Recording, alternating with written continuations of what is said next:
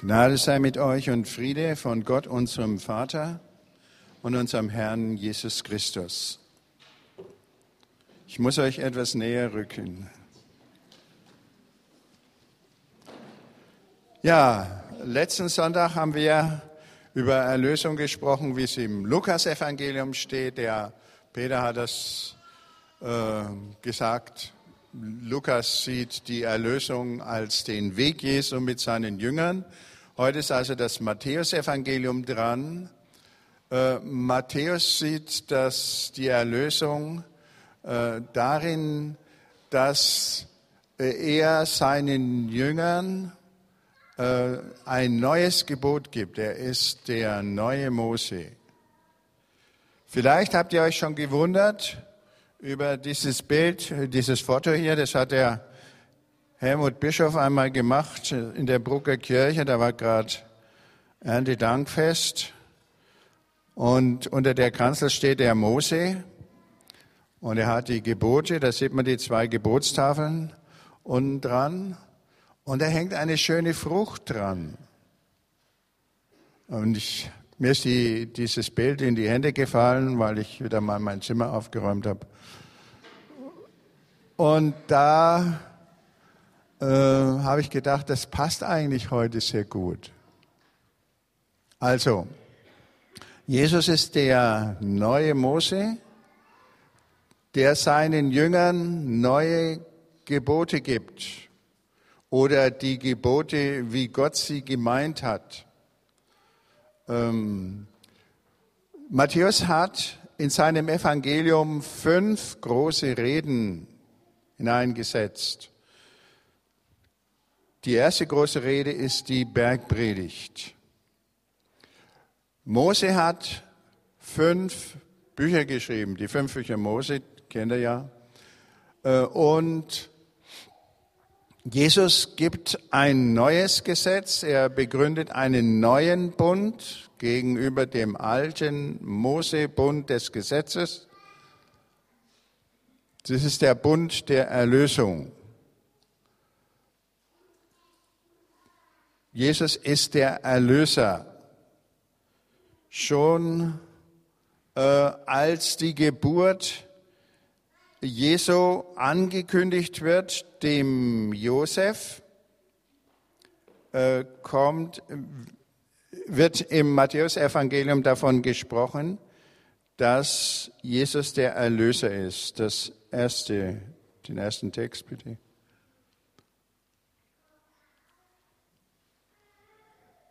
Da sagt also der Engel zu dem Josef, sie, Maria, wird einen Sohn gebären, ihm selbst sollst du den Namen Jesus geben, er wird, denn er wird sein Volk von seinen Sünden erlösen. Das ist das Stichwort. Jesus heißt Erlöser, Helfer, Retter. Erlösen heißt auch retten im Neuen Testament. Also, Jesus ist der Erlöser seines Volkes.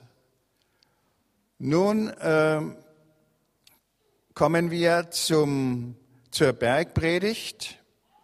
Der Höhepunkt der Bergpredigt ist das Vaterunser.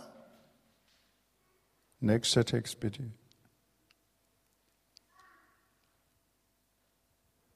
So sollt ihr beten, unser Vater im Himmel, dein Name werde geheiligt, dein Reich komme, dein Wille geschehe und so weiter. Wir kennen das ja.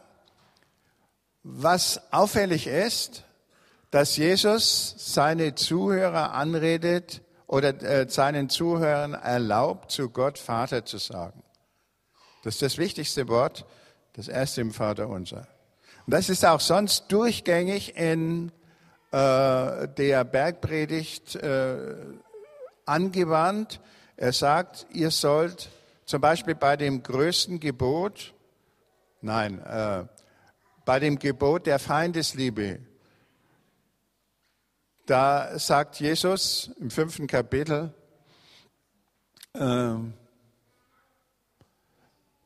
den Text haben wir, glaube ich, nicht. Der habe ich dem Daniel falsch, eine falsche Kapitelzahl genannt. Äh, also im äh, fünften Kapitel heißt es, euer Vater im Himmel, nein, Gott lässt euch, lässt es regnen über die Gerechten und Ungerechten, lässt seine Sonne scheinen über die Guten und Bösen. Äh, und er liebt also alle Menschen.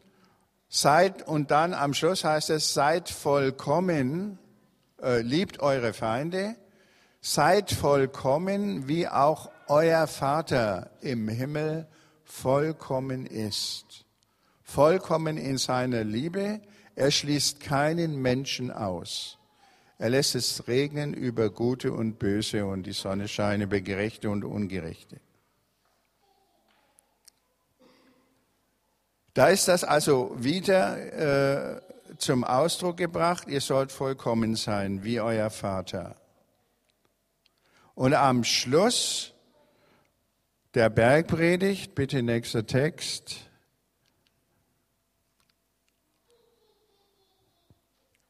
Da wird berichtet, dass Jesus äh, die Menge betroffen macht. Der Luther übersetzt und andere auch. Die Leute entsetzten sich. Sie waren erschrocken über das, was Jesus gesagt hat, verwundert niedergeschlagen und emotional sehr bewegt. Sie entsetzten sich, denn er lehrte sie wie einer, der göttliche Vollmacht hat und nicht wie ihre Schriftgelehrten. Vorher hatte er noch gesagt, wer meine Worte tut, der ist wie ein Mann, ein kluger Mann, der seinen ähm, Haus auf Fels baute, als die Wasser kamen und die Stürme wehten, fiel es nicht um, weil es auf festen Grund erbaut war. Wer Gottes Gebot hält, wird bewahrt, wird erlöst. Aber die Leute waren entsetzt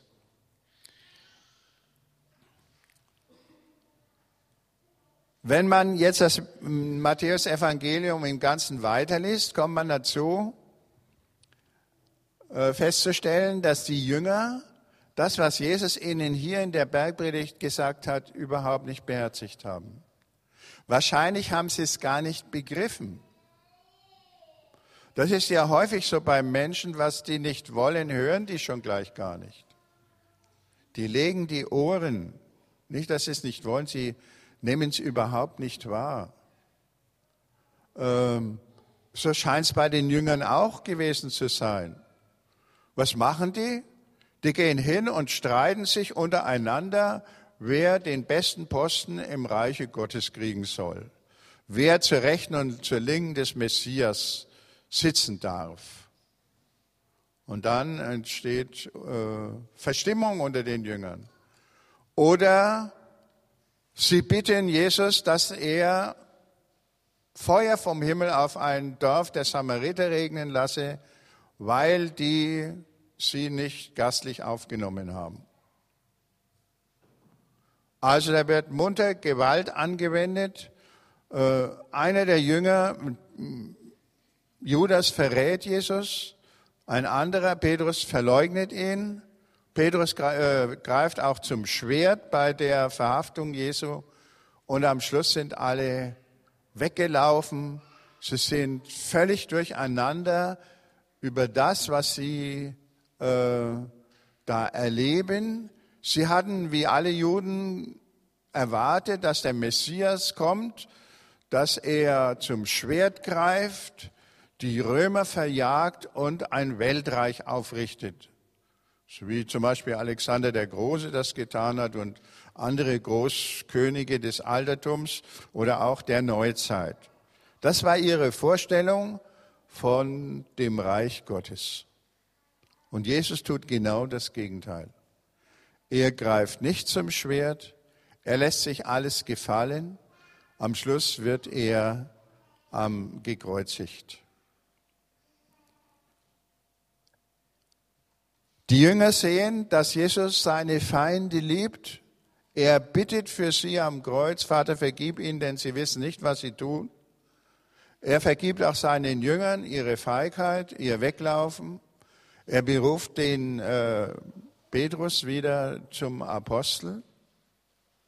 Und woher kommt das eigentlich jetzt, dass die Jünger plötzlich umschalten, dass aus den Jüngern Apostel werden?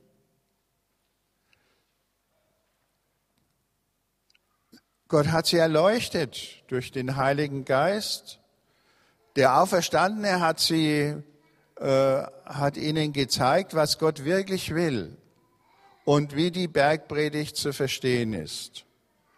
Normalerweise, wenn man den Menschen die Bergpredigt vorliest, die entsetzen sich auch. Das kann man doch unmöglich tun. Aber Jesus will, dass wir das tun. Das ist sehr ernst gemeint. Die Ausrede, dass ein Staat nicht so handeln kann, hat etwas Richtiges, aber wir sind ja kein Staat, wir sind zunächst einmal Privatpersonen, können das meiste von dem ohne weiteres verwirklichen, wenn wir keine Angst haben. Darum denke ich, geht es. Gott liebt seine Feinde, vergibt seinen untreuen Jüngern und ja, aus den ängstlichen Jüngern werden begeisterte Apostel. Was Matthäus will, ist den Zusammenhang darzustellen zwischen Jesu Lehre und seinem Leben. und da ist die Selbsthingabe am Kreuz das Wichtigste. Die Erlösung beginnt am Kreuz. Dadurch, dass wir sehen, dass Christus und in ihm und mit ihm Gott total für uns da ist, dass er uns bedingungslos liebt, dass er wirklich unser Vater ist und dass das nicht eine schöne Anrede ist an ihn. Und dass wir damit rechnen dürfen, dass er uns nicht endgültig fallen lässt. Und am Schluss, das haben wir ja vorhin schon gehört, als er sich verabschiedet, von seinen Jüngern bei der Himmelfahrt, da sagt er, geht hin zu allen Völkern, sagt das also allen Leuten und am Schluss tauft sie und am Schluss lehret sie halten alles, was ich euch geboten habe. Siehe, ich bin bei euch alle Tage bis zum Ende der Welt. Lehret sie halten alles, was ich euch geboten habe.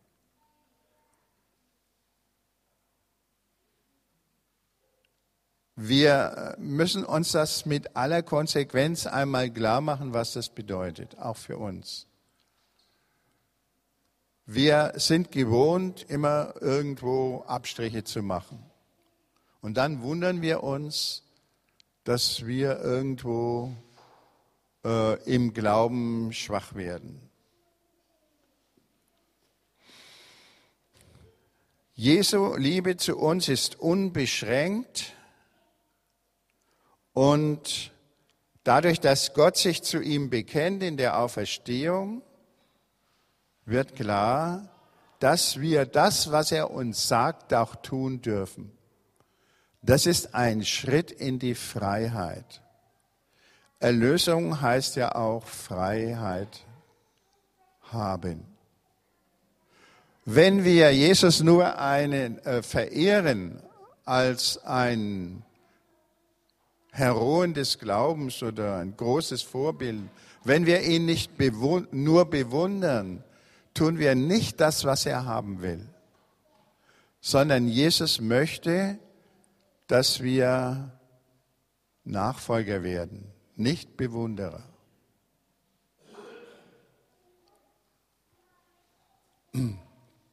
Geht hin zu allen Völkern. Wenn wir das Vaterunser beten, dein Reich komme, dein Wille geschehe, bitten wir, dass das auch durch uns geschieht. Manche, die verstehen das immer so Gott macht das irgendwann einmal. Wir bitten darum, dass es irgendwann kommt, die große Erlösung. Aber das Reich Gottes hat ja jetzt schon angefangen. Er will uns jetzt schon in die Freiheit führen. Die ganz große Freiheit, die kommt natürlich erst ganz am Ende, wenn Christus wiederkommt. Aber es beginnt jetzt schon. Und deswegen sollen wir Schritte in die Freiheit tun. Lukas hat das in seinem, in der Apostelgeschichte äh, so dargestellt, äh, dass wir Zeugen, ihr werdet meine Zeugen sein, sagt er, bis an das Ende der Welt. Ein Zeuge ist, der etwas sieht und ist bezeugt durch sein Leben, was er da gesehen hat. Äh, das heißt, er es auch umsetzt. Die Jünger hatten noch einmal, das war so ein letzter Rückfall in ihre alte Denkweise, gefragt, wann wirst du Israel erlösen? Und da wischt das Jesus weg und sagt, das ist äh, nicht so interessant, wann das sein wird. Ihr sollt meine Zeugen sein. Ihr sollt mir also nachfolgen. Die Christenheit hat das immer wieder vergessen. Am Anfang hat sie das beherzigt. Der Kirchenvater Tertullian, der sagt, das Blut der Christen in der Christenverfolgung im Römischen Reich ist der Same der Kirche. Das bewirkt, dass viele Leute Christen werden. Das ist wahr und hat sich durch 2000 Jahre bewährt. So ist es wirklich. Wir haben das häufig vergessen, die Christen in der Kirchengeschichte. Und dann äh, gibt es immer wieder eine große Müdigkeit. Die Kirche schläft sozusagen ein. Und Gott schickt dann immer wieder mal eine Erweckung. Das heißt, irgendwelche komischen Leute, die das wahr, die das wahr machen wollen, was Jesus gesagt hat. Die anderen sagen, die sind naiv und, äh, aber durch solche Leute handelt Gott. Im Mittelalter hat er das gemacht durch den Franz von Assisi, der hat das alles wörtlich genommen. Der hat mit seinen äh, Freunden da die Bibel aufgeschlagen und dann hat er das umgesetzt. Und er ist absichtlich arm geworden. Er hätte in einen der vorhandenen Orden eintreten können, dann wäre er auch gesellschaftlich anerkannt worden. Durch die Anerkennung sind die, ist die Radikalität der Orden immer entschärft worden, dann sind sie auch unwirksam geworden, aber so ist das nicht. Und wenn wir anerkannt werden wollen von den Leuten, dann machen wir genau die Botschaft kaputt. Darum geht es nicht. Dann äh, ist mir dazu eingefallen, ein etwas blöder Witz, Entschuldigung, aber ich erzähle es. Äh, ein Pfarrer und ein Arzt, die sich nicht sehr gut leiden konnten. Die waren zusammen und da sagt der Arzt zum Pfarrer, was ist der Unterschied zwischen einem Pfarrer und einem Wegweiser? Antwort, Pfarrer wusste es nicht. Keiner.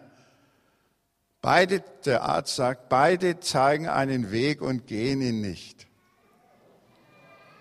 Der Pfarrer, der war nicht auf den Mund gefallen, der hat sich jetzt gerecht mit einem anderen Beispiel.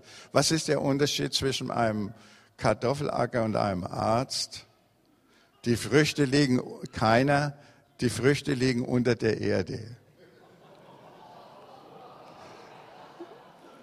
Das ist natürlich ein blödes Gerede und wir sind sehr froh, dass das überhaupt nicht stimmt äh, weder von den Ärzten, das wäre ja lebensgefährlich, äh, noch von den Pfarrern.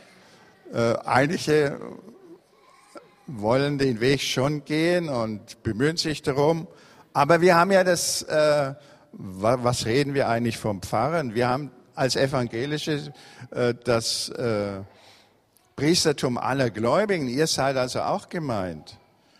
Wir dürfen keine Wegweiser sein, die den Weg nicht gehen.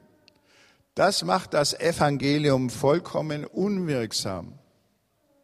Wir kennen ja diesen berühmten Satz von Nietzsche, die Christen müssten erlöster aussehen, wenn ich an ihren Erlöser glauben sollte.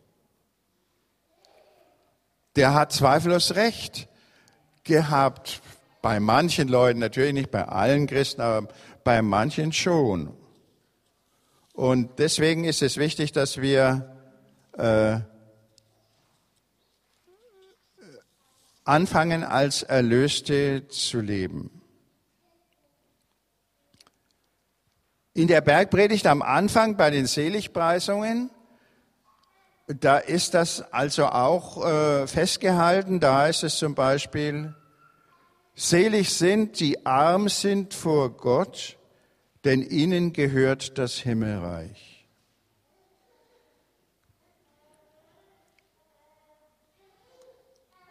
Ein normaler Mensch wird, wenn er die Seligpreisungen liest, sagen, der spinnt.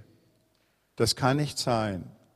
Ich möchte nicht arm sein, auch nicht arm vor Gott. Ich möchte etwas erreichen, etwas bewerkstelligen für Gott und für die Welt und so weiter. Aber arm sein.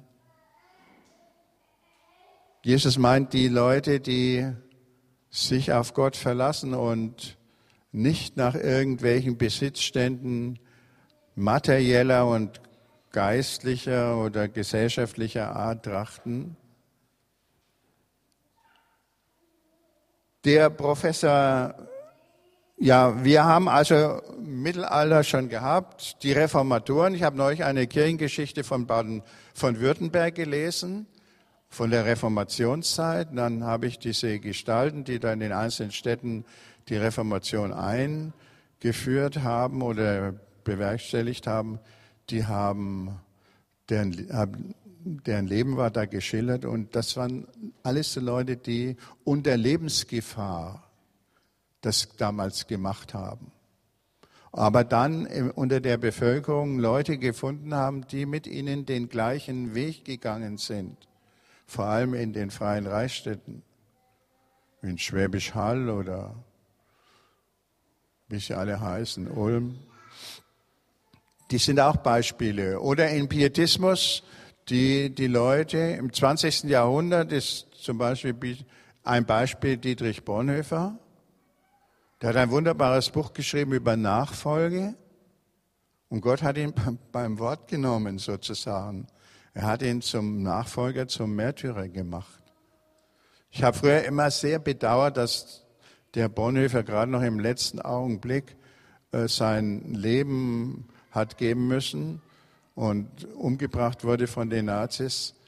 Und inzwischen äh, bin ich der Meinung, wahrscheinlich war es Gott wichtiger, einen Märtyrer zu haben als einen weiteren Theologieprofessor. Weil auch die gescheitesten Leute, und zu denen gehörte der Bonhoeffer zweifellos, bewirken nicht so viel wie irgendein Mensch, der auf Gottes Weg geht und das verwirklicht, was er äh, gelehrt hat. Also, Erlösung im Matthäusevangelium, auch sonst in der ganzen Bibel, zum Beispiel im Philipperbrief heißt es von dem Christus, Gott hat ihn, äh, er war gehorsam bis zum Tode, ja zum Tode am Kreuz, Darum hat ihn auch Gott erhöht und hat ihm einen Namen gegeben, der über alle Namen ist.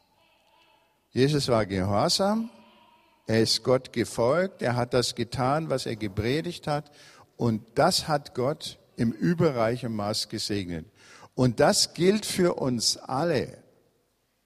Damit dürfen wir rechnen. Die Erlösung wird festgemacht am Kreuz in Jesus lässt sich Gott dort für uns festnageln. Er schreibt seine Liebe zu uns unwiderruflich fest und schenkt uns die Möglichkeit, Jesus nachzufolgen. Wir werden frei von Schuld und Strafe durch die Vergebung, aber wir werden auch frei von den Zwängen, die in dieser Welt herrschen, von den Zwangsvorstellungen, denen die Menschen unterworfen sind. Ein Theologe hat einmal also ein Büchlein geschrieben, äh, die zehn großen Freiheiten. Ich gebe euch gleich einen Zettel, da könnt ihr das einmal dann lesen und mit nach Hause nehmen.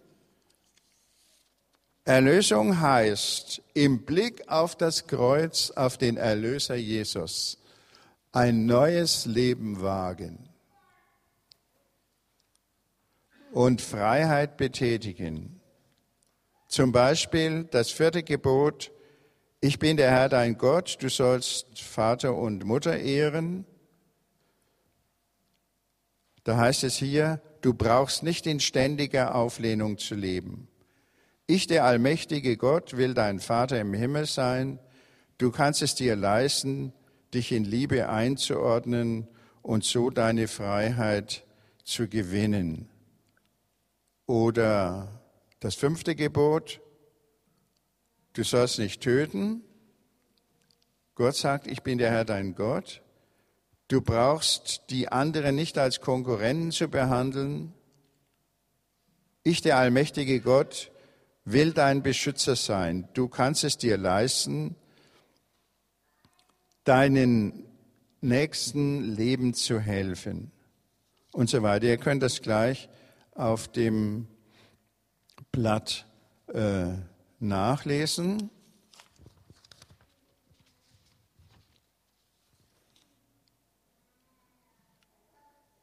Schöp äh, Erlösung ist also nicht nur etwas Jenseitiges, was erst kommt, sondern etwas, was es jetzt schon gibt. Es ist die Freiheit der Christenmenschen, Gott zu gehorchen. Ähm, das möchte der Matthäus uns nahelegen und uns einladen. Ihr werdet, wir können das nicht alles äh, erfüllen, was in der Bergpredigt steht. Aber wir können auf diesem Weg Fortschritte machen. Wenn wir scheitern, wird uns Gott nicht verwerfen, sondern er wird uns ermutigen. Wenn wir sagen, wenn wir Jesus nur dazu benutzen, dass er uns die Sünden vergibt, werden wir auf die Dauer, weil wir keine Erfahrung im Glauben machen, in unserem Glauben scheitern. Wir werden schwach werden.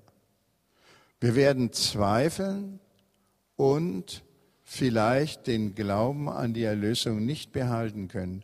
Deswegen ist das wichtig, dass wir versuchen, das umzusetzen. Und nicht von vornherein sagen, das kann man nicht machen oder viele Leute in der Kirche machen das auch nicht und auch irgendwelche prominenten Leute nicht. Ähm, das, äh, wir müssen ein Stück naiv sein. Einfach Jesus nachfolgen. Zum Beispiel, dass wir allen alles vergeben.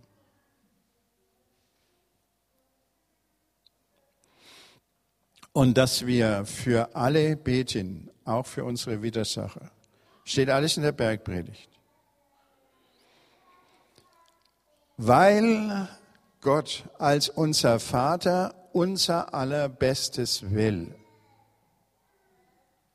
Und weil wir, wenn wir das nicht tun, nicht das bekommen können, was er uns zugedacht hat. Deswegen ist die Frucht hier auf, dem, äh, auf den Geboten. Auf den Geboten. Der alte Mose, da ist in Bruck ist das Holz und das sind hölzerne Tafeln und wir müssen die alttestamentlichen Gebote nicht halten, aber ich denke, wir sollen die Gebote so halten, wie sie äh, Jesus gemeint hat, wie sie äh, durch Gott bestätigt wurden und das wird uns ein Stück weiterbringen und Freiheit geben. Ich habe mir jetzt den weiteren äh, Verlauf so vorgestellt, wir teilen diese Blätter aus und ihr könnt euch äh, in fünf Minuten da etwas umgucken und schauen, wie die Freiheiten sind. Ich habe 100 Blätter gemacht, die werden vielleicht nicht ganz reichen, aber Auch einige können ja auch zusammenschauen. Also ihr habt jetzt sechs Minuten Zeit, drin zu lesen. Und danach werden wir einen Jesusmarsch machen. Das bietet sich heute an, rings um äh, die Stühle. Deswegen haben wir sie so aufgestellt. Und wer kein Wegweiser sein will, sondern ein Nachfolger, der darf sich uns anschließen. Ich habe den äh, Daniel gebeten, mit mir voranzugehen, weil das Pfarrer in besonderer Weise betrifft, dass sie den Weg gehen, aber ihr natürlich auch. Und wir sind nichts Besseres, aber wir sollten uns erst recht bemühen, damit wir glaubwürdig sind. Und äh, auf dem Zettel ganz hinten ist ein Lied auf der zweiten Seite. Das singen wir bei unserem Marsch. Also jetzt habt ihr fünf Minuten Zeit. Ich denke, dass wir trotzdem bis halb fertig sind.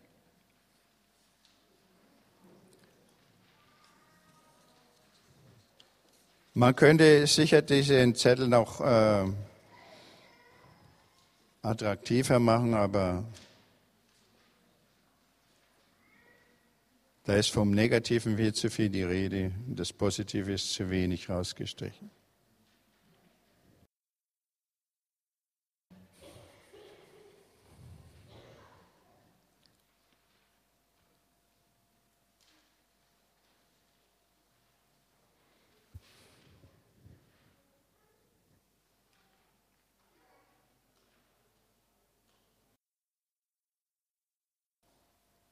Jetzt bitte ich euch aufzustehen. Jetzt wollen wir das Vaterunser ganz bewusst beten als Kinder Gottes.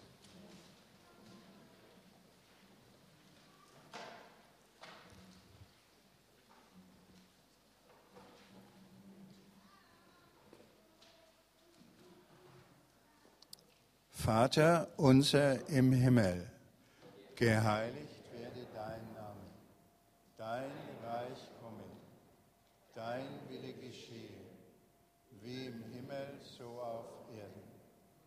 Unser tägliches Brot gib uns heute und vergib uns unsere Schuld, wie auch wir vergeben unseren Schuldigern. Und führe uns nicht in Versuchung, sondern erlöse uns von dem Bösen. Denn dein ist das Reich und die Kraft und die Herrlichkeit in Ewigkeit. Amen. Ich habe noch etwas, äh, eine wichtige Bemerkung vergessen, die in meinem Konzept steht. Der Professor Herbst in Greifswald, der hat gesagt, es mag so aussehen, als seien in Europa die Christen müde geworden. An den Rändern der Christenheit ist das überhaupt nicht der Fall. Es gibt äh, diejenigen, die ganz neu mit dem Evangelium zusammenkommen, in China, in Afrika oder in Südamerika. Die leben zum großen Teil diese Nachfolge und deswegen wächst, wächst das Christentum in einem ungeheuren Maß in diesen Ländern. Also, wir werden jetzt, ne, nehmt eure Zettel mit, da steht der Text drauf, äh, und wer will, darf sich uns anschließen.